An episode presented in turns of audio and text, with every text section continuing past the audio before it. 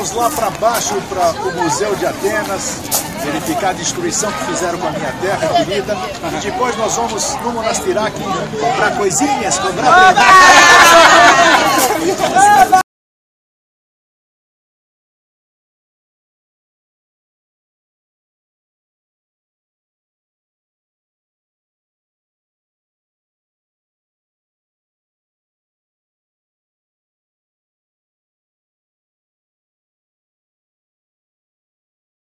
Olá Floripa, olá Brasil, olá mundo, eu estou, eu estou aqui André Patunas e este é o programa Vida Inteligente. Recebendo hoje, veio aqui pelo Sul, e claro, se veio aqui para o Sul, vai passar no Vida Inteligente e vai gravar uma entrevista é, com o Vida Inteligente, né? Está aqui o doutor Eurênio, diretor de ensino da Sociedade Brasileira de Eubiose. Então é um prazer receber você mais uma vez aqui, Eurênio. Todo meu, saca. Nosso nosso enredo já é antigo. É. Embora seja recente. Sim, não, isso é muito bom. É. Isso é muito bom a gente poder conversar sobre esses, esses temas, né? E você, nós estávamos comentando aqui antes de começar o programa, é uma vida, né? Muita gente não, muita gente que está nos assistindo não tem sequer a idade, vamos dizer, do tempo que você faz parte da SBE, da Sociedade Brasileira de Biose. Né? Você bem me dizia, foi 1968. exatamente, que eu comecei e nunca mais soltei. São, são então 51, 51 anos. É, 51 anos de atividade dentro da Sociedade Brasileira de Biose. Você disse uma coisa importante de atividade. Eu não fui só um frequentador. Sim. Eu, eu me tornei ativo por circunstâncias. O professor havia descido em 1963 e o grupo de São Paulo, que era um grupo pujante, estava com dificuldades de instrutores. Fez um curso para instrutores e me convidou, que eu não pude frequentar no início, frequentei depois. Eu fazia um curso para ser professor. E logo em seguida eu fui convidado a participar da instrução. Quer dizer, eu estava no terceiro grau e dava ensinamentos do primeiro grau.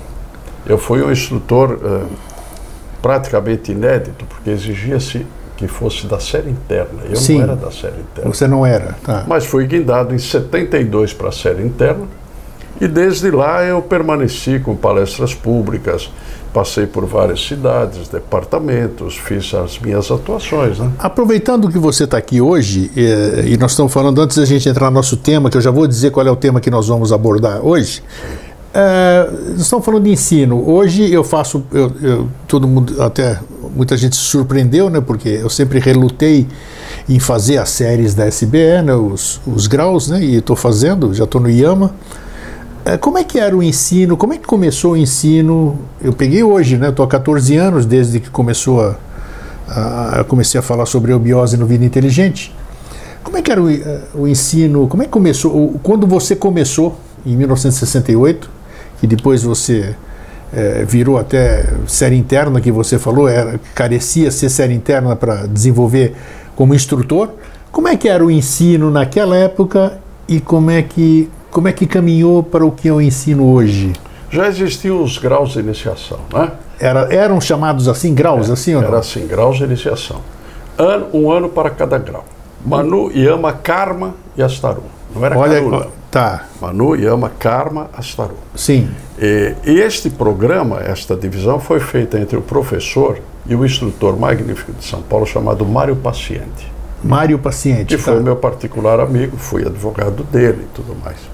Então, é, nesta sequência, existiam as tônicas dos graus. O professor e ele levaram mais de anos, segundo ele me confidenciou, para estruturar os graus de iniciação. Porque antes o professor olhava para o discípulo como enxergava as vidas passadas dele, já diziam que ele tinha que ir se abeberar.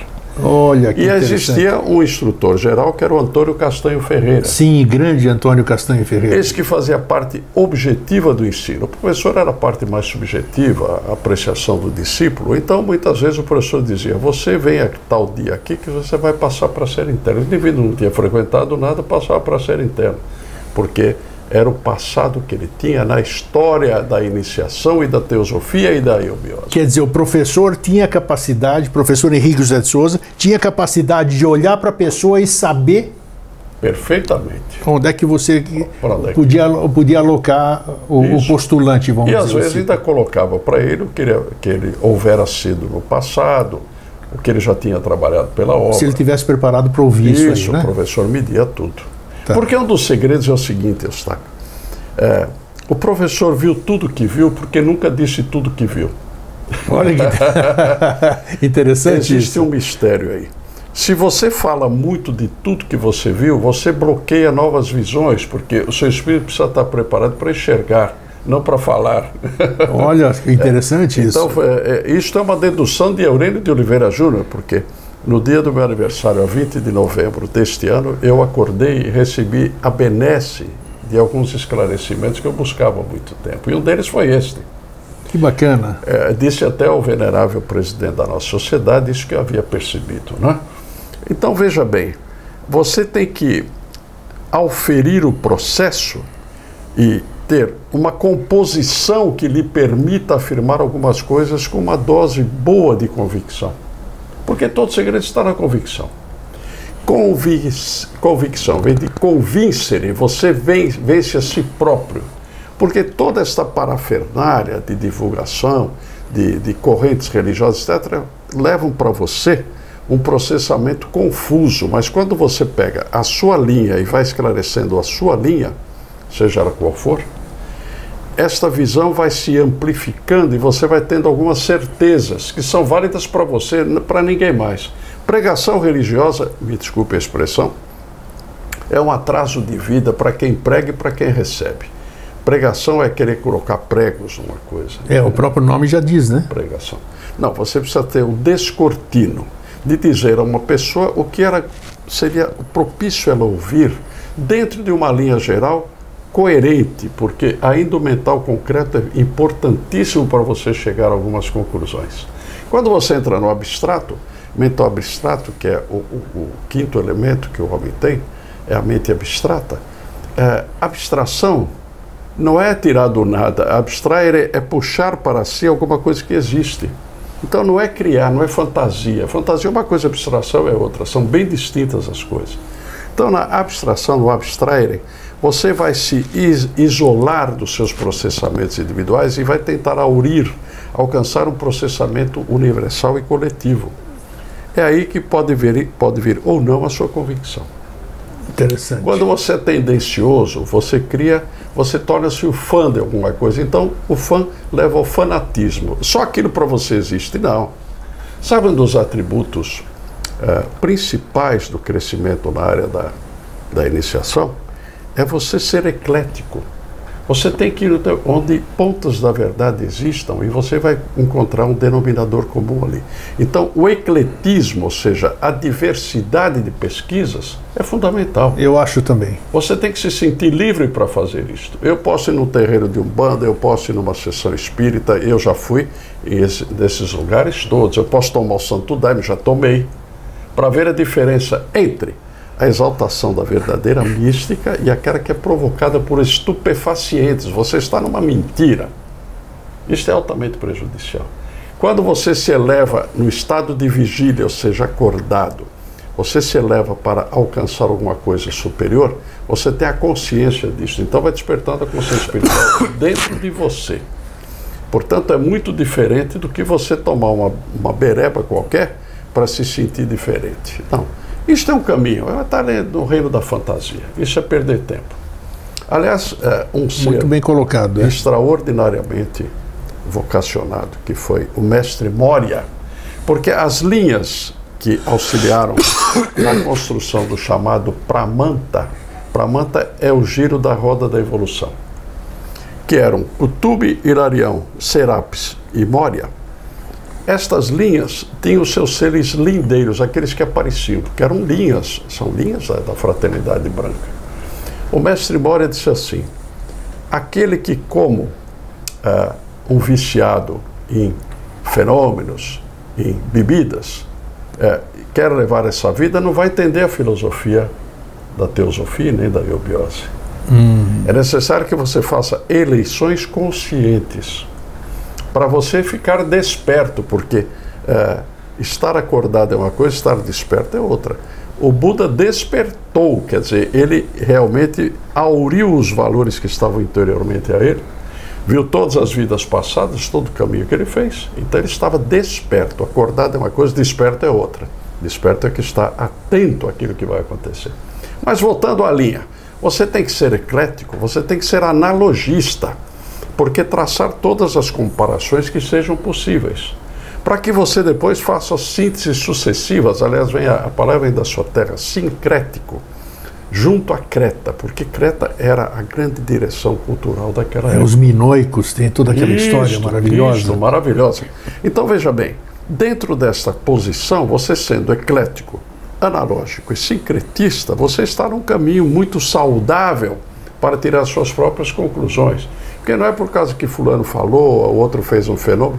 Isto são uh, circunstâncias visíveis as invisíveis são importantíssimas, aquilo que você não vê, mas está no seu processamento de evolução, que é não só transformar vida, energia e vida consciência, como transmutar. Quando você transmuta, você vai para a vida consciência e volta para a vida energia, porque sem energia nós começamos a pifar.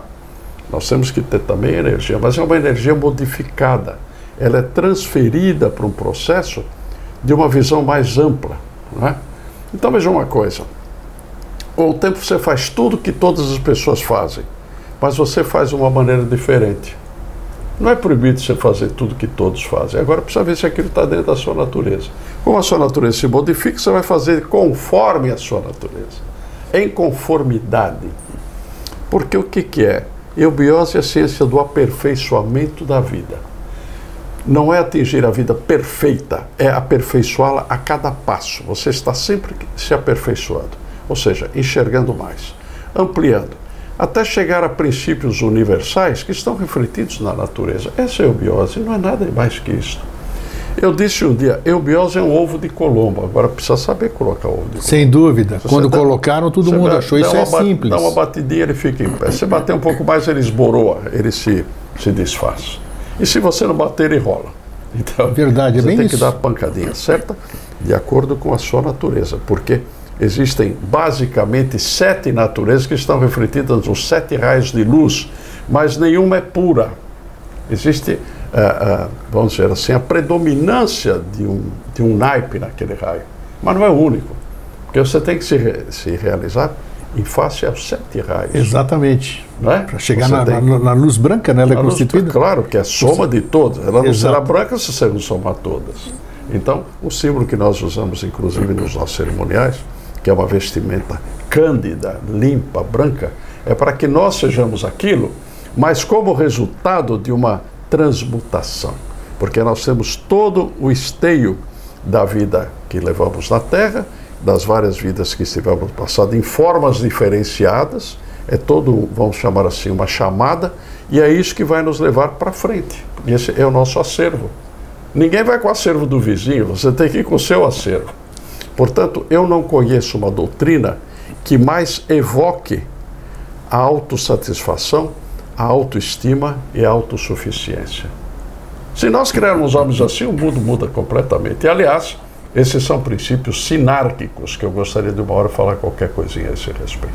Né? Vamos lá, nós vamos falar um dia, nós vamos uma hora nós vamos falar sobre sinarquia. Sinarquia que eu particularmente, sempre que eu entrevisto o nosso irmão Jorge Antônio Ouro, Sim. a gente conversa, eu não sou muito eh, crente da sinarquia, Sim. né? Em função de todos esses fatores que eu sou muito, eu me porto, não sei se eu sou, mas eu me porto muito. Eu acho que eu sou também. Quarto sistema, né? Aquele, aquele que está aqui firme, Sim. vamos. Estamos aqui. Eu só vou galgar um outro quando esse quarto aqui tiver resolvido, quando eu não tiver mais meus questionamentos aqui e tal. Então eu acho que o regime sinárquico hoje, nós vamos debater numa outra ocasião, provavelmente, que hoje não é o nosso foco esse, é. mas é, é, eu vejo como utopia. No, no, momento é utópico, mas como é a gente. Utópico, é porque é lugar nenhum. Não existe ainda onde Ex você encontrar isso. Perfeito. Então, bem colocado aqui. Já, é. já, já é. reforça o que, já eu, que eu penso. combinamos e pelo menos estamos afins com esta proporção e a ideia do que seja a sinarquia. Né? Agora, eu vou lhe dizer uma coisa, e vou mencionar isto agora. Santive de Alveidre, que foi um místico, Sim. ele não sabia justificar o que ele via, mas em realidade ele via coisas. Fez aquela coisa fabulosa que é o arqueômetro. O arqueômetro, Nossa senhora, o que, que é aquilo? complexo. Se não Eu é. ganhei o arqueômetro de um grande amigo em espanhol há muitos anos e de vez em quando folhei e tento esquadriar Incrível, o que, que né? poderia isso ser. né? É, são princípios, são medições, né? É, metro, medição. E arque é governo da medição, que é uma proporção sinárquica.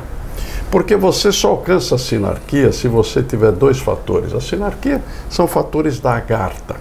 Agartha é um processo sinárquico. Sim. Você não pode ter violência e você não pode ter atitudes dúbias ou prejudiciais ao seu semelhante. A violência nem contra você mesmo. O princípio da violência é maravilhoso. Bom, porque eu estudei. A não violência é uma conquista, não é um deixar andar, não é isto. É uma conquista que você precisa ter no seu acervo interno. Quando você deixa de ser violento, você vê o Mahatma Gandhi, ele, ah, ele se bateu pelo princípio da não violência. Ele, ele praticamente libertou um país. Foi. Mas não se livrou das consequências daquela libertação, porque havia muitos frangalhos políticos que são distantes do processo sinárquico. Sinarquia quer dizer com governo e anarquia quer dizer sem governo. Se o homem não governa a si próprio, como é que quer colocar um, pro- processo sinárquico no mundo? Então nós estamos a preparação da eubiose para que as pessoas aprendam a se governar. Primeiro governar a si próprio. não é? Então a eubiose é uma doação, não pode deixar de ser uma doação. Porque você não quer que o indivíduo comece a se governar preso a, a você, não. Você tem que libertá-lo, mas você tem que dar as linhas para a libertação dele para que ele encontre o melhor caminho. E para que seja verdadeiro, né? Pleno, Isso. sentido, experienciado. Espere- Isto. Certa ocasião, eh, eu estava eu assisti um- uma formatura e as palavras do Paranifo gravaram em mim. Sim. Três homens se encontram em pecado, dizia-se na Idade Média. Os que não sabem, não perguntam. Os que sabem, não ensinam. E os que ensinam, não praticam. Essa é a Isso. terceira, terceira proporção de deficiência. Você fala muito bonito, só que você não está colocando na sua E vida. isso é muito presente, né? Muito Puxa presente. vida, infelizmente. Então, falar bonito não é difícil. Eu fiz um curso eh, de Direito na Faculdade de São Francisco, nós tínhamos aulas de retórica e de oratória naquele, naquela praça que fica à frente, tem um púlpito. Sim, claro. Então, o professor nos Maravilhoso lá, local ali. professor Admir Ramos, dizia, agora você suba lá e fale tal coisa. Você começava a falar, juntar um monte de gente. Você ia perdendo a inibição. Mas veja bem, a retórica, ela tem a parte erudita e a parte do engano. Os sofistas eram grandes retóricos Sem no dúvida. tempo da Grécia. Sim. Só que eles partiam de uma premissa falsa e chegavam a uma conclusão agradável para todos, mas também falsa. Então não é isto, você tem que falar autenticamente aquilo que está no seu interior. E para que isto aconteça, você tem que ter uma sedimentação. Por exemplo, eu tenho dificuldades com a minha família porque dizem que eu penso na obra o dia inteiro. Mas se eu não pensar na obra o dia inteiro, eu vou pensar no quê? Se eu já estou em conexão com o processo universal. 51 anos não é. Não, eu tive mais uns anos de preparação em que eu li Hubert Roden, Herculano Pires. Eu comecei a ler O seu pai, o seu pai era eubiota? Meu pai não era nada, meu Nada. pai era, era um cristão Sim. muito preso a, a toda a confabulação de um processo puramente místico. Papai era um homem muito simples. Mamãe também não era nada disso, não tive avô nada disso. Eu nasci assim, de repente já entrei nesse processo. Interessante, sim. E, e, fui, e fui um católico incipiente. Eu frequentava. Um dia eu disse assim: eu fui um religioso incipiente. O que, que é incipiente? Não, levava nada. Eu frequentava porque era bonito, todo mundo ia na igreja, o padre falava. Não estou censurando. Todos têm a sua mensagem quando são honestos. Precisa de honestidade e propósito. É o primeiro item para você crescer. Mas de propósito integral. Quando eu vou encontrar um amigo, quando eu vou na esquina, quando eu vou falar com o gerente de um banco, quando eu vou comprar um- uma revista, propósito, ou seja, crescer e fazer os outros crescerem por si mesmos, não dependentes de você. Não existe isso. Um eubiótico que diga, olha, precisa entrar na eubiose para evoluir. Não, não precisa entrar na eubiose para evoluir, mas precisa ter princípios para evoluir. Isso sim, que a eubiose expõe. Pronto, já falei. Tá, não, isso bom, mas foi brilhante. Está tudo dentro do tema que nós vamos começar a abordar já já, tá? É. Nós estamos no prólogo. Vamos, vamos voltar só para esclarecer de vez a questão de como era o ensino. Você falou que era que tinha quatro também séries, né? Sim. Que era Karma em vez do Karuna, né? Isso, era chamado de Karma depois. Isso. E aí tinha, em seguida, era a série interna. Em seguida, a série interna. Então não, não mudou muito, Não, vamos não dizer. mudou, a mudou. base Os continua. E quem, e quem fez esse, vamos dizer, esse método de ensino, quem instituiu esse método de ensino dentro da Sociedade Brasileira de Obiose, foi o professor Henrique José de Souza. Professor Henrique, um fidelíssimo discípulo que alinhou tudo o que eles falavam. Segundo consta, segundo me relataram, levou mais de ano com conversas praticamente diárias para ajustar como é que Ele e o. Castanho ou não? Não, não. Não? Era, era o professor, O professor? e o Mário Paciente, E o Mário Paciente, tá bom. que era Certo. também um adepto da sociedade, foi, teve vidas passadas importantes. E ele e o professor alinharam. Então ficou o programa de ensino. Este programa, ele foi em alguma coisa modificado, porque os tempos modernos exigem mais agilidade. Sim, Então nós demos, ao invés de um ano, uma certa elasticidade. tá. Mas quanto mais você repetir para você as coisas, mais chance você tem de constatar se aquilo faz parte do seu cartel de percepção ou não. Porque às vezes tem pessoas que repetem as coisas, mas não conseguem ingressar um milímetro no processo. Perfeito, é, tem dificuldade. Tem dificuldade. Então, a repetição é sempre importante. Eu não tenho afobação nenhuma de levar ninguém para a série interna correndo, e nem para a sociedade. Um dia eu fui fazer uma palestra em Portugal, o presidente estava sentado aqui e o público. Eu falei, olha, eu não vim aqui divulgar a Sociedade Brasileira de Eubiose, eu vim aqui expor um caminho que para mim foi brilhante para que eu con- conseguisse enxergar melhor as coisas e de uma certa maneira evoluir e despertar o meu Cristo interno, claro que em gradações variadas.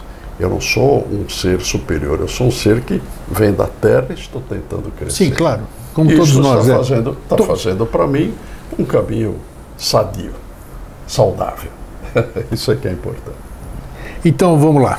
É, hoje nós temos tudo isso aí que o Eurênio falou brilhantemente, falou brilhantemente, é interessante porque sempre no Vida Inteligente é assim, não sei em outros lugares, mas é, o Eurênio está aqui, sentiu, ele não tinha vindo ainda aqui nesse ambiente, mas já sentiu um ambiente bom, um ambiente que é, que é preparado, ambiente que a gente trabalha com, com carinho para produzir tudo isso aqui. Então, isso aqui faz com que eh, as pessoas que vêm aqui entrem nessa egrégora e têm sido felizes em transmitir tudo aquilo que, que a gente precisa que seja transmitido. E você foi muito feliz, eu gostei muito particularmente do que você falou. É, foi muito importante, tenho certeza que o público também vai gostar. Gostou de ter ouvido. Ah, o tema que nós escolhemos para conversar hoje, e faz muito, tem tudo a ver com o que o Eurênio falou em toda essa introdução, é espiritualidade, religiosidade e religião. Se eu perguntar para qualquer um dos que estão assistindo, ou para mim mesmo aqui, eu vou dar uma definição simples. Pode ser até que eu tenha que pensar, porque para mim é tudo a mesma coisa, né? Que, que- que religião, religiosidade, espiritualidade é a mesma coisa, não sei. Então hoje, eh, quando a Eurênio falou que vinha aqui, em Floripa, então vamos ver um tema para discutir, vamos. E aqui apareceu para a gente falar sobre isso, que é uma, é uma forma de a gente esclarecer, ver se realmente tem diferença ou não. Espiritualidade, religiosidade e religião. Fala, "Ô, vocês vão falar da mesma coisa? Então nós vamos ver se é a mesma coisa. Não, não parece que é a mesma coisa? Aparentemente é. Aparentemente é. Porque para eu ser religioso, eu tenho que ser espiritualista. Não necessariamente, mas tem que ser. Então, mas o que, que é uma coisa e outra? Apa- aparentemente são a mesma coisa, mas são coisas muito diferentes e que espero que o meu convidado, meu querido Eurênio, seja feliz em esclarecer isso para nós. Por onde você quer começar? Vou começar pela religião. Religião, muito bem. São gradações de aprofundamento no seu ser interno. São gradações. diferentes. Você pode ter uma religião ostensiva baseada propriamente nas suas emoções. Você sente que aquele ambiente, seja lá qual for, todos são respeitáveis se não quiserem tirar coisas de você, mas sim conceder coisas. né? Então você pode gostar do ambiente e se aficionar a uma vertente religiosa e praticar uma religião formalmente. A religiosidade é diferente, é você tem a vocação insoptável, e tem que ser insoptável, de se ligar a um processamento maior do que aquele que você está vendo ou maior do que a objetividade das coisas. Então você vai saindo da vida puramente emocional, vai condimentando isso com a sua vida racional e vai percebendo os valores que estão ali, porque a percepção de valor ela é estritamente individual. Eu não posso falar dos valores que eu vejo e gosto para você, porque para você serão valores diferentes, diferentes daqueles. Sem tá? dúvida. Então veja bem, aí na religiosidade, que é a tendência a religar o processo do efêmero com o eterno, você está num caminho mais seguro. Você não está praticando objetivamente e nem sujeito a toda uma política que existe em todas as igrejas. Todas querem conquistar, muitas honestamente, outras nem tão honestamente, aficionados, né? Elas crescem às vezes através de aficionados, crescem materialmente através de aficionados. Já a espiritualidade é um outro patamar. Espiritualidade é estritamente individual. Você vai sentir o espírito em você caso você sinta, você tem como transmutar todo este processo vinculado a um conhecimento que vai estranhar muito, as, as pessoas vão ficar muito estranhas diante desse conhecimento, porque esse conhecimento ele não tem início ou fim, ele tem simplesmente um esplendor. E também não é uma fantasia, alguma coisa que você constata na vida objetiva, mas que te responde diferente. Isso é espiritualidade. Quando você é um real espiritualista, não importa os seus amigos sejam de que igreja, nenhuma delas, pode ser de qual for. Você se liga interiormente à mudança do coração do seu amigo ou da sua amiga. Então, esta mudança de visão, esta profilaxia dos processos nocivos que existem na vida, mas fazem parte da vida. Também não é condenação, não se condena nada. Tem que existir boas escolhas. Não é? Então, na espiritualidade, você é uma bandeira desfraudada sobre o real princípio da fraternidade. Todos têm direito de evoluir, todos, indistintamente. Insetos, animais, tudo tem direito, a pedras, minerais, todos têm que evoluir. Quando o processamento da frente avança, tudo que está atrás avança também. É uma gradação. Sim. Então, aí você começa a ser um universalista em realidade. Não importa onde o cara está metido, mas importa os valores que ele tem dentro dele. E você faz amizade. Eu tive amizades de tudo que foi tipo, porque nunca me prendeu o que o cara fazia. O que faz é dele e é alguma coisa que ele vai superar com o tempo, se é que tem que superar. É a experiência dele, o é processo dele. dele. O processo dele. Agora, o valor que ele traz e os atributos positivos para ingressar na espiritualidade, este que interessam, quando você vai ter um caminho mais aproximado dele, para que vocês possam trocar coisas. Troca, troca. Então, chama-se concórdia. E a sinarquia só existe quando existe a concórdia, mas a concórdia consciente, porque inconsciente você pode concordar por, por uma mera, um mero impulso. Conveniência, uma série de coisas. É. série. Então, veja bem, você só pode servir aos céus servindo aos valores que estão projetados do céu na terra. Mas com muito cuidado, porque qualquer tentativa de ter uma posição mais vantajosa em relação aos outros, os céus detectam, eles se fecham para você. Então só ingressa nos céus quem realmente for puro. Puro não quer dizer tonto, quer dizer alguém que passou pela experiência, depurou e entendeu o que a experiência levou. Então ficou indivíduo honesto, profundamente honesto. Pensa sempre constantemente nos processos de revelação que vêm a todos nós, não só esses escritos de JHS que são de revelação a verdade se revela a cada um de nós de uma maneira mais apropriada para entendermos. Porque existe o velar, o revelar e o desvelar. São três processos. O, desvel, o desvelamento é puramente individual. Você não vai conseguir contar para mim o desvelamento que você teve, porque senão você pode prejudicar o meu desvelamento. Você dá indicadores, estímulos, fala de coisas importantes, e cada um vai desvelar a verdade para si mesmo. E também vai ser meia verdade, porque quando você consegue descrever a verdade, ela já empobrece. Ela, ela é o que é, ela não tem palavras, ela é o inefável, é sem palavras. Né? Então você veja uma coisa: Ramakrishna, que foi o grande místico que viveu, especialmente no último quartel do século XIX, ele faleceu em 1880 aproximadamente Ele dizia o seguinte: às vezes eu sou engolfado com uma grande onda, eu não sei onde estou, eu perco a noção de tudo, é como se eu tivesse desaparecido. Depois eu vou voltando à tona, só que eu não sei descrever nada do que aconteceu, só que é muito grandioso. Esta é uma autêntica passagem de, uma, de um processamento místico individual.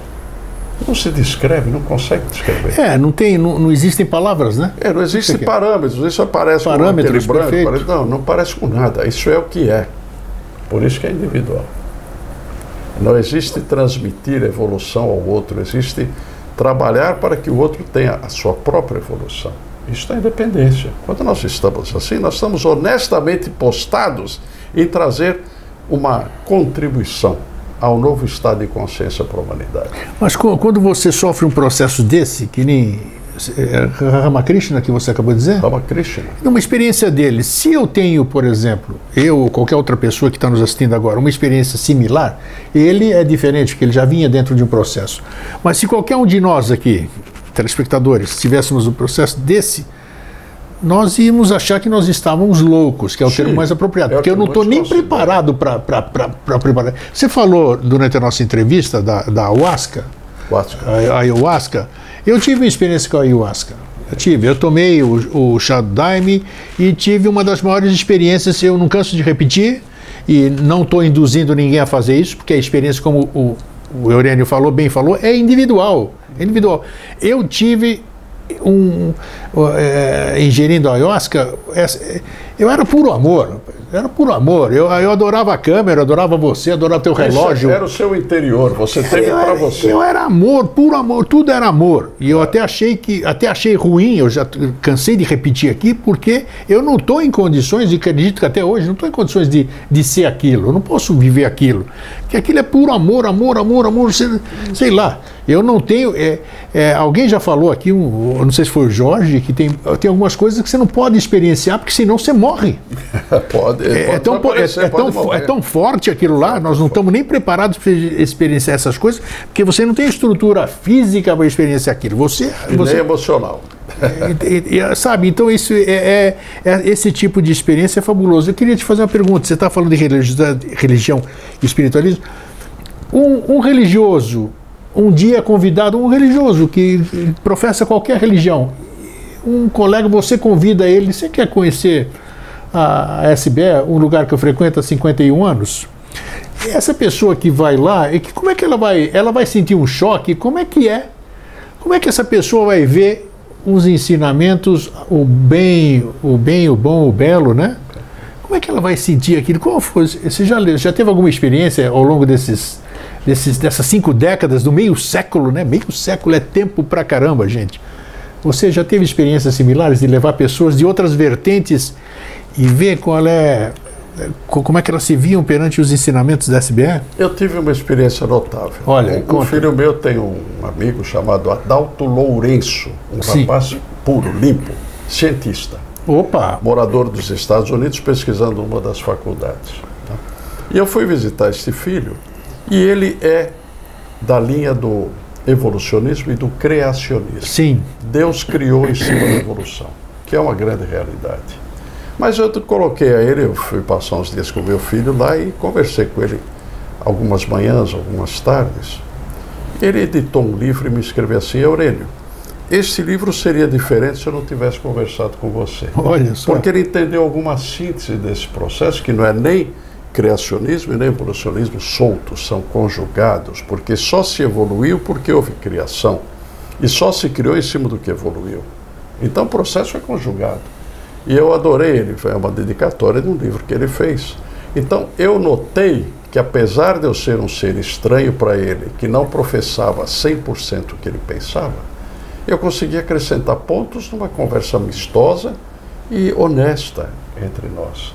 Porque quando você percebe a honestidade numa pessoa, você tem outro carinho em ouvir o que ela fala. Sem dúvida, você então, tem que estar aberto para aquilo, né? Eu tenho uma linha. Eu acho que o indivíduo, se quiser colaborar com, a, com o mundo, ele tem que expor. E se expor, ele tem que aparecer. Não existe falar atrás de uma cortina. Tem que ver que eu tenho todos os defeitos que todos têm, mas estou procurando expor coisas importantes, sadias para as pessoas que é o autoconhecimento Sim. que vem lá do Gnotzelton, né, da própria Grécia, que o próprio Sócrates pregava e depois Platão desenvolveu a doutrina dele. Então eu vejo o seguinte: sem você se autoconhecer, como é que você vai conhecer os processos das outras pessoas? Difícil, né? Vai servir para quê isso aí? Quase nada. Ver essa fofocagem geral que esse país se meteu. Então só se ataca. Nós temos que construir, não é atacar. Construir é concórdia, não é discórdia. Concórdia quer dizer com o coração, discórdia quer dizer sem o coração. Simplesmente isso. Sim, etimologia pura. Pura. E, e a concórdia, a concordância é que eu esteio por um processo mais avançado, que as pessoas se sintam felizes na vida física. Você não tem que procurar felicidade depois que morre, você tem que trazer a felicidade aqui agora. Verdade, é isso verdade, que é válido. A validade é aqui. é essa. Então eu encontro você, por exemplo, eu fico feliz. Por quê? Porque nós conjugamos e comungamos de processos paralelamente. É, é, vamos dizer assim, factíveis e somados. Quer dizer, existe entre nós um bem-querer que justifica o caminho que nós estamos fazendo. Porque você faz um bem-querer aos outros de uma maneira, eu faço de outra maneira. Sim. Mas concordamos em que isto deva ser um processamento de vida constante. Constante. Então, veja bem, isso chama-se nobreza. É ser nobre. Ser nobre não é de receber galardão, título, não. Ser nobre é ceder o que é pior por aquilo que é melhor. Trocar. Trocar. Isso é ser nobre. Quando você chega numa circunstância de atrito, que aquilo está deteriorando as duas partes, você para de se atritar. Sempre que você é polo é um perigo. Quando você soma, você deixa de ser um perigo. Não importa que os outros passem na frente, você precisa ter autoconfiança naquilo que você faz. Você está falando isso aqui, sempre que a gente conversou aqui com você, com outros convidados, Sim. e quando a gente fala em iniciação, é, é, a gente sempre passa a ideia de que a iniciação é, é, é, a grande mágica, vamos usar esse termo assim. A iniciação é o caminho. Sim. Ou então, usando o nome do, do livro do professor, o verdadeiro caminho da iniciação. Então, a iniciação seria o verdadeiro caminho. Mas como é que eu a iniciação ela consegue realmente fazer, porque é, a gente vê em muitas escolas de iniciação, assim como no nosso cotidiano, dentro dos seus colegas, dentro do, do direito que você diz, os professores, a gente sempre vê pessoas disputando, com ciúme uma das outras, com raiva uma das outras. A iniciação, ela tem condição de mudar o ser? A iniciação tem condição de mudar o ser? ou o ser tem que se dar a condição a si próprio para permitir que a iniciação trabalhe. Como é que você poderia. Você entendeu o que eu quis te perguntar?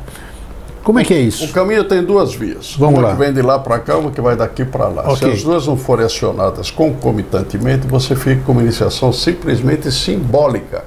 Eu atingi o grau, o grau de mestre na maçonaria. Aprendiz, companheiro, mestre. Só que é símbolo. Se eu realmente atingir o grau real de mestre, aí este grau se de, ele se detém em mim por uma condição alcançada. Então você tem que ir no caminho para crescer e o caminho que vai crescer vai vir a você. Mas onde está essa chave? Nesse, nessa, nesse caminho que você acabou de dizer aqui, deve ter um momento, deve ter um momento de autorização aqui. Claro. Que momento seria esse? Você precisa se autorizar a crescer. Mas crescer como? Diante de pontos sadios. Então, eu não conheço outra doutrina que não a eubiose com os pontos sadios todos que ela traz. Então, a eubiose é um processo de iniciação que você faz na vida. O professor nunca quis que ninguém saísse e fosse para uma caverna meditar e ficasse lá. Você tem que se iniciar no processo da vida, porque você traz liames kármicos que são a sua trajetória no mundo. Esses que têm que ser modificados, mas com a consciência. São os escandas, as escandas e nidanas. Escandas e nidanas. Então veja bem, porque o karma não é um processo de julgamento aleatório, ele é um processo de ajuste. Quando você vai entendendo o que o karma quer da sua vida, ou o que, que você buscou na sua vida para atingir o karma, é porque você está em busca do dharma. O dharma é a lei. Karma Sim. e dharma, e o karma é o agente da lei. Então ele vai fazer uma série de, de circunstâncias para você começar a entender melhor a lei. O karma é o agente do Dharma. Ele não faz isso, é um ajuste, ajuste evolutivo. Ajuste estritamente evolutivo, senão então, não é karma. Então você, como diretor de ensino, é a pessoa mais adequada para me dizer, para me responder. Dentro dessas séries, entre as quais eu estou cursando, que eu falei, né? Ótimo. É, ela eu vai... trabalhei para você cursar, ainda isso assim, comecei a te mandar matéria. É, o, a, a séries, a, a, a, didática, vamos dizer, inserida ali, ela vai te dando condições, ela vai, ela vai minando você, é o termo adequado, eu acho mais adequado aqui para você entender o que eu quero perguntar. Ela vai minando, ela, ela vai, vai acertando os pontos, vamos dizer, para que para que você tenha esse grau de consciência para poder se modificar, que você falou que são dois caminhos. E que o principal sou eu mesmo. A iniciação está lá, ela já existe tudo. Mas se, se eu não quiser aquilo, simplesmente eu vou terminar. Eu vou entrar para a série interna sem entender patavina. É o que você acabou de dizer. É, são dois caminhos unívocos, quer dizer, eles caminham para o mesmo processamento. Então veja bem, claro, porque é, a iniciação vai colocando você perante você mesmo. Agora, a sua honestidade em se analisar é básica. Você tem que dizer, eu estou excedido para a esquerda, estou excedido para a direita, eu tenho que, que ajustar o meu crescimento. Então, quando você se enfrenta, que é o autoconhecimento, conhecer si mesmo, você tem fatores de ajuste e de acerto. E a esses fatores se acrescem verdades que vão dizer respeito a você. E nessas verdades vêm as verdades universais também desde que você queira ouvir as suas verdades. Então não tem engodo na iniciação. Eu vou dar um jeitinho aqui porque eu não quero sofrer isso. Não, você não vai dar um jeito. Eu vou me transformar para não sofrer isso. Não é jeitinho. Jeitinho é o que muita gente faz, né? Aliás, o Brasil é o país do jeitinho e tem a sua razão de ser essa colocação, porque as acomodações políticas, sociais, de interesse são muito grandes. Portanto, o professor disse assim, professor Henrique José de Souza, o Brasil é a iniciação do gênero humano a caminho da sociedade futura. Tudo que você fizer nesse sentido está bem. Né? Nós vamos lançar uma nova série, provocados por você, que vai ser um avanço de colocações a respeito da vida, a vida objetiva, mas sem perder o caráter de dar uma subjetividade, um processo mais amplo na visão. Por exemplo, você, o, o Plotino, Plotino que foi um neoplatônico, Sim ele explicou por que, que existem tantas opiniões no mundo. Porque quando esparziu de Deus as mônadas, elas passaram a apreciar e cada um ouvia por um lado e por uma visão. Então cada um teve uma opinião. É uma verdadeira torre de Babel. Torre né, de Babel. O processo ficou opinativo e deu todas essas correntes que estão aí mas a ponto de partida é um só. É uma igreja única. Por isso que é o religare, né? Que nós, é o tema da nossa. É exatamente essa é mais religação. importante do que a religião. Perfeito. O religare é o sentido da religação. Então, para cada um é um sentido diferente. Mas existe uma igreja que une tudo isso, chama-se Igreja Oitava, a Igreja de Melquisedeque. É essa que nós temos que professar. Opa, como é, como é que é? Fala um pouquinho dela. Eu... a Igreja de Melquisedeque. Quando você chega ao núcleo do Espírito... Melquisedeque é o rei do mundo. É o rei do mundo. Sim. Quando você chega ao núcleo do seu processo espiritual, você se liga a Agartha e a Shambhala, onde está Melquisedeque. É dali que vem o processo da universalidade então é só concorda da universalidade que te leva à oitava igreja. Porque é inacessível ao processo da anarquia. Você tem que se policiar e se organizar para chegar no processo do núcleo em você mesmo.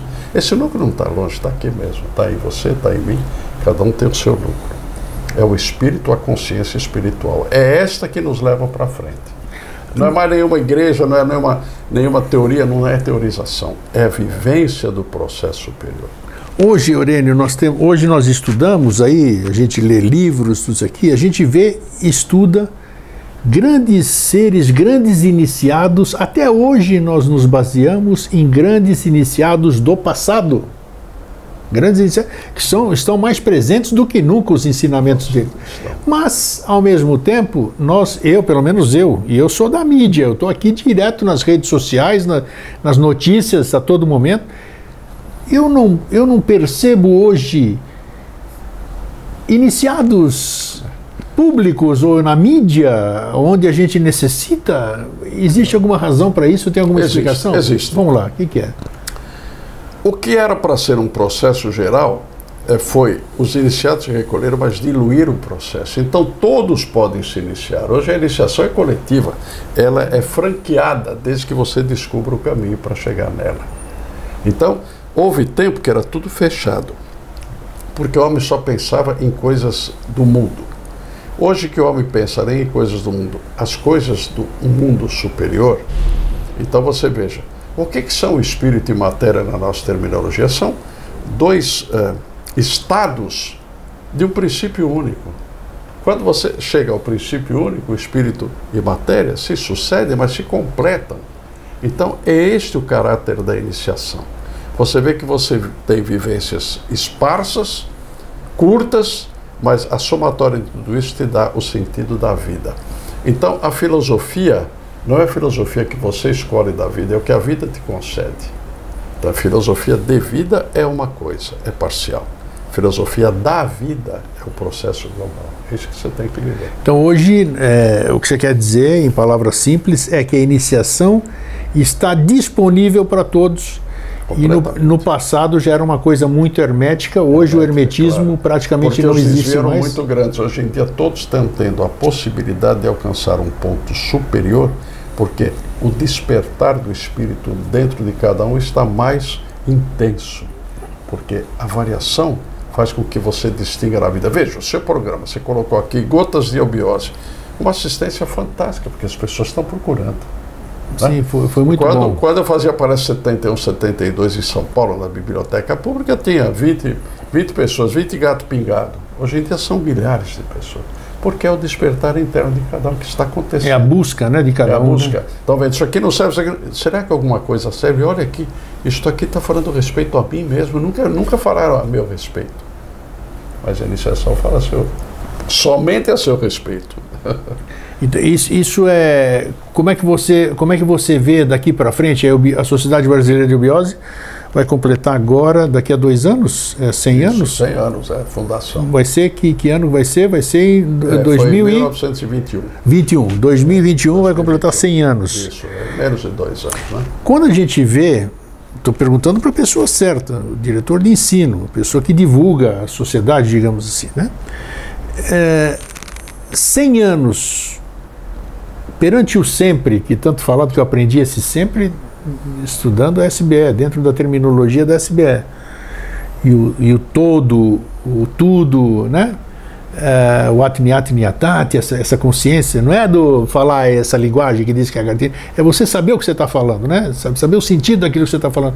Como é que você vê a eubiose, a escola iniciática eubiose, ela está engatinhando para 100 anos ou ela caminhou bastante para 100 anos? Como é que você vê a eubiose 100 anos depois? Olha, eu vou lhe dizer uma coisa. Ela praticamente cumpriu sua missão. Sério mesmo? É, sério. Ela vai se diluir nos homens de boa vontade. Ela, o conhecimento que ela trouxe vai se diluir.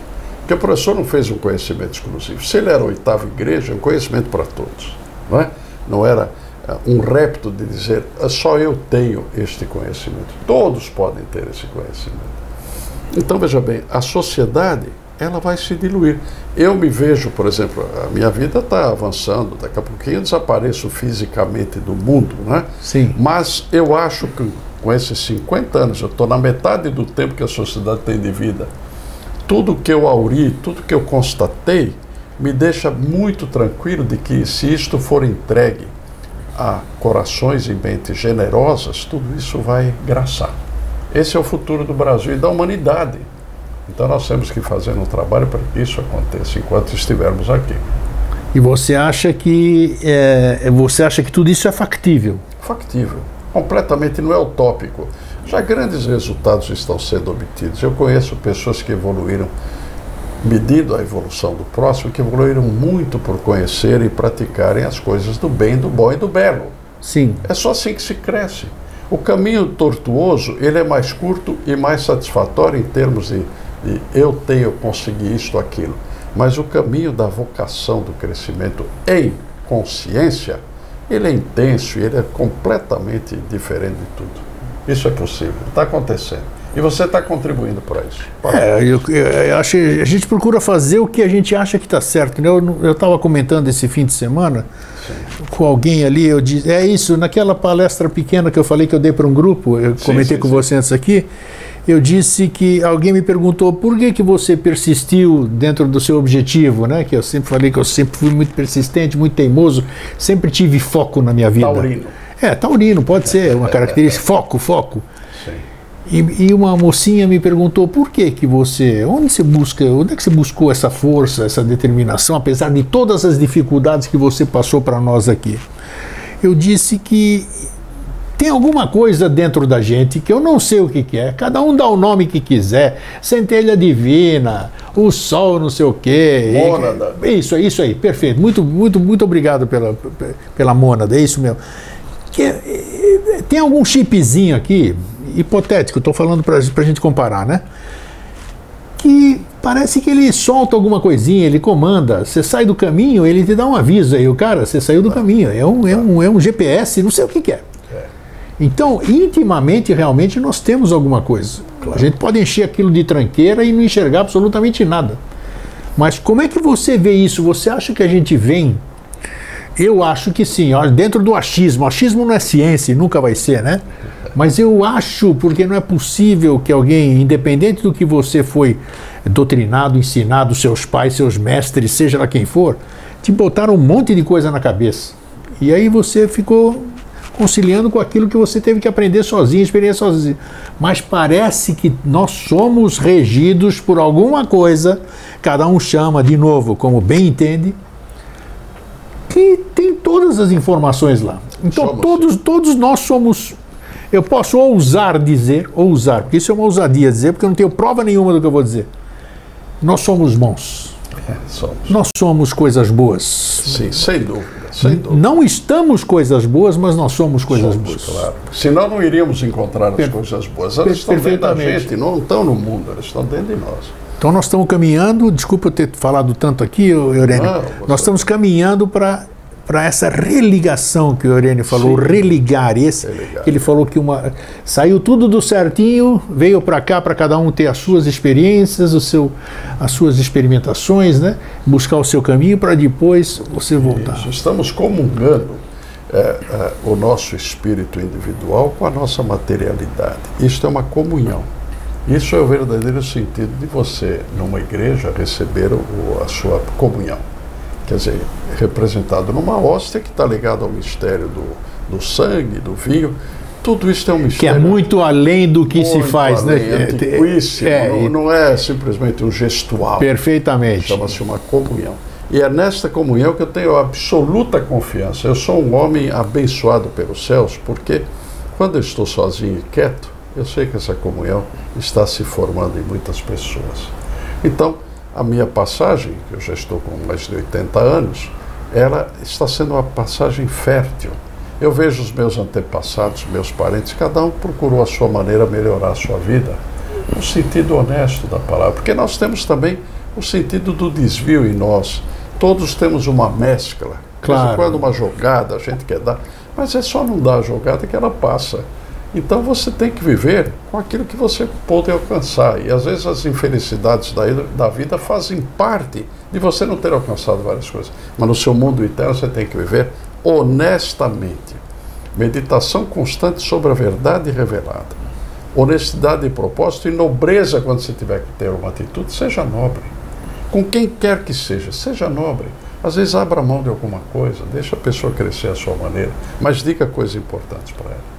Ah, mas você precisa ser verdadeiro para falar isso aqui, né? E aqui tá. Você tá. só pode ser verdadeiro se você cultuar a verdade. Perfeitamente. Você. Se você for fazendo a religiosidade, um crescimento de união entre o processo efêmero e o definitivo, que eles existem. Enganosamente como seres opostos. Não, eles são complementares. Essa é a grande verdade. O efêmero e o definitivo são complementares. Que interessante. Muito... Agora uma pergunta que eu não sei se você vai responder é porque é de, é de foro totalmente íntimo, né? E de curiosidade. Você já você já sonhou com o professor Henrique José de Souza? Eu já sonhei? É. Eu já estive com ele várias vezes, mesmo, mesmo é, fora do sonho. É mesmo? É mesmo? Eu sei que ele se apresenta. Sei, se apresenta sim. E é, é uma, são momentos íntimos, né? Em que você sabe que ele está lá. Que bacana, sabe, né? Sabe porque ele e você são uma coisa só. Que bacana, não, pra, pra, pra, porque... Já estive sim. Então pronto, não tá tenho, aí. não tenho reservas em lhe dizer, embora isso possa parecer um cabotinismo. Não, de forma é uma alguma. uma isso, pergunta. Eu escrevi mais de 100 páginas de um caderno em madrugadas, certo de que ele estava do meu lado. Então eu não escrevia só por mim. Sim. Havia uma inspiração de uma ordem superior. Né? E isso eu vou pôr a público também. Eu vou editar um livro eletrônico. Opa, um, um, e-book, e-book que você vai fazer. É, com este material, que vai ser também um complemento das poucas coisas que vamos dizer no Conhecendo a Eubiose. É para todos entenderem, para fazerem os seus caminhos. Não é para fazer o meu caminho, é fazer o seu caminho. O fato de você ter encontrado com o professor dessas, dessas maneiras aí reforçou a sua.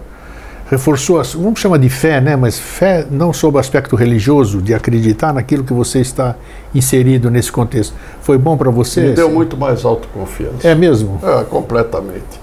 É, confluiu com aquilo que eu percebia que poderia ser. Então eu tive a visão. Até já me tirou de, de, de uma crise grande que eu tive de depressão, ele que me, ele que me tirou. É, porque pelo. Eu não sei quanto tempo eu te conheço, assim, mas eu, eu não vejo você como um, um fanático. Obrigado. Isso é, Eu eu sou. sou, eu sou franco aqui, como aquele fanático. Eu vejo você como mente aberta, uma pessoa focada no que faz, mas não é aquele que não ouve nada e, e usa aquela, aquela viseira lá e tudo. Então é importante, eu fiz essas perguntas de propósito mesmo, porque quando a pessoa é fanática, ela até induz o que ela vai ver, né? Ela cria o que ela vai ver, ela faz. é, Até hoje eu coloco a eubiose na parede. Eu. Pego pontos e vou ver se é realmente aquilo que eu entendi há 10 anos atrás é o que eu entendo hoje. Faça sempre isso. Isso é muito bom, claro. É importante, esse crivo é importante, porque aí você tem, você vence aos seus processos mediane- medianamente eh, suscetíveis a mudanças e vai firmando em você o processo que realmente te compõe. Eu faço isso. E você vai e, e é bom você fazer isso porque vo- você tem um novo nível de consciência todo, a todo sem momento, né? dúvida, sem dúvida. a cada momento. momento. você deduziu certíssimo. Quanto mais eu não é desconfiar, é colocar outra vez em xeque para verificar aquilo. Quanto mais eu faço isso, os pontos que têm que ser reforçados ou são. E os que têm que ser dúvida. modificados também serão. Também são. Isso é bacana. Isso, é isso chama-se se permitir. Isso é bacana. Eurênio, essa nossa conversa aqui foi maravilhosa. Tá? É sempre, sempre, sempre é bom esse nosso reencontro, né? Quando a gente se encontra, a gente se encontra em convenções, tudo aquela coisa corrida, rápida. Então, eu já me queixei aqui com, com o público. Às vezes eles dizem, pô, você, quando você fala sozinho, porque às vezes eu faço programa solos aqui, né? Claro. E eles dizem que eu sou triste, não sei o quê. Não, eu passo a realidade. Eu falo que eu não tenho com quem conversar. Que a gente conversar é, tomando café ali é uma conversa que não me, não, não me, não me completa, não me preenche. Né? E, então, quando a gente tem encontros assim, que a gente pode tratar de assuntos que engrandecem, eh, nos preenche, isso é muito, sempre muito agradável. Então é um prazer ter recebido você aqui mais uma vez. Espero que a gente possa, enquanto a lei assim nos permitir, né, que a gente possa proporcionar esse tipo de, de, de encontros, você no seu trabalho, eu no meu, nós no nosso aqui, tudo. Que trabalhamos, enfim, para a mesma causa, né? A obra. A obra. Sem dúvida. Então veja bem, você disse no início que eu vinha Floripa e por isso você me convidou. Eu vim também para ser convidado. Eu fui meio convidado. Olha só. Porque, porque dialogar com você é uma maneira de tecermos, um- um- colocarmos um tecido mais autêntico no processamento da iniciação e que não tem mistificação alguma. Eu não estou ganhando nada e nem perdendo, eu estou simplesmente passando aquilo que para mim foi útil e que eu estudei que tem a sua utilidade Sim, isso é bacana. para Fa- todos nós. fazer o que gosta e, como eu disse também nessa pequena, nesse pequeno grupo, eu sou uma pessoa realizada porque eu faço o que eu gosto e eu posso fazer o que eu gosto. Acho que você também, né? Parabéns, também faço o que eu gosto e posso fazer o que eu Então, Eurênio, obrigado pela participação agradeço a todos. e para vocês um fraterno abraço e um feliz sempre. Grande abraço a todos, obrigado. Vamos lá para baixo, para o Museu de Atenas, verificar a destruição que fizeram com a minha terra querida. E depois nós vamos no Monastirac comprar coisinhas, comprar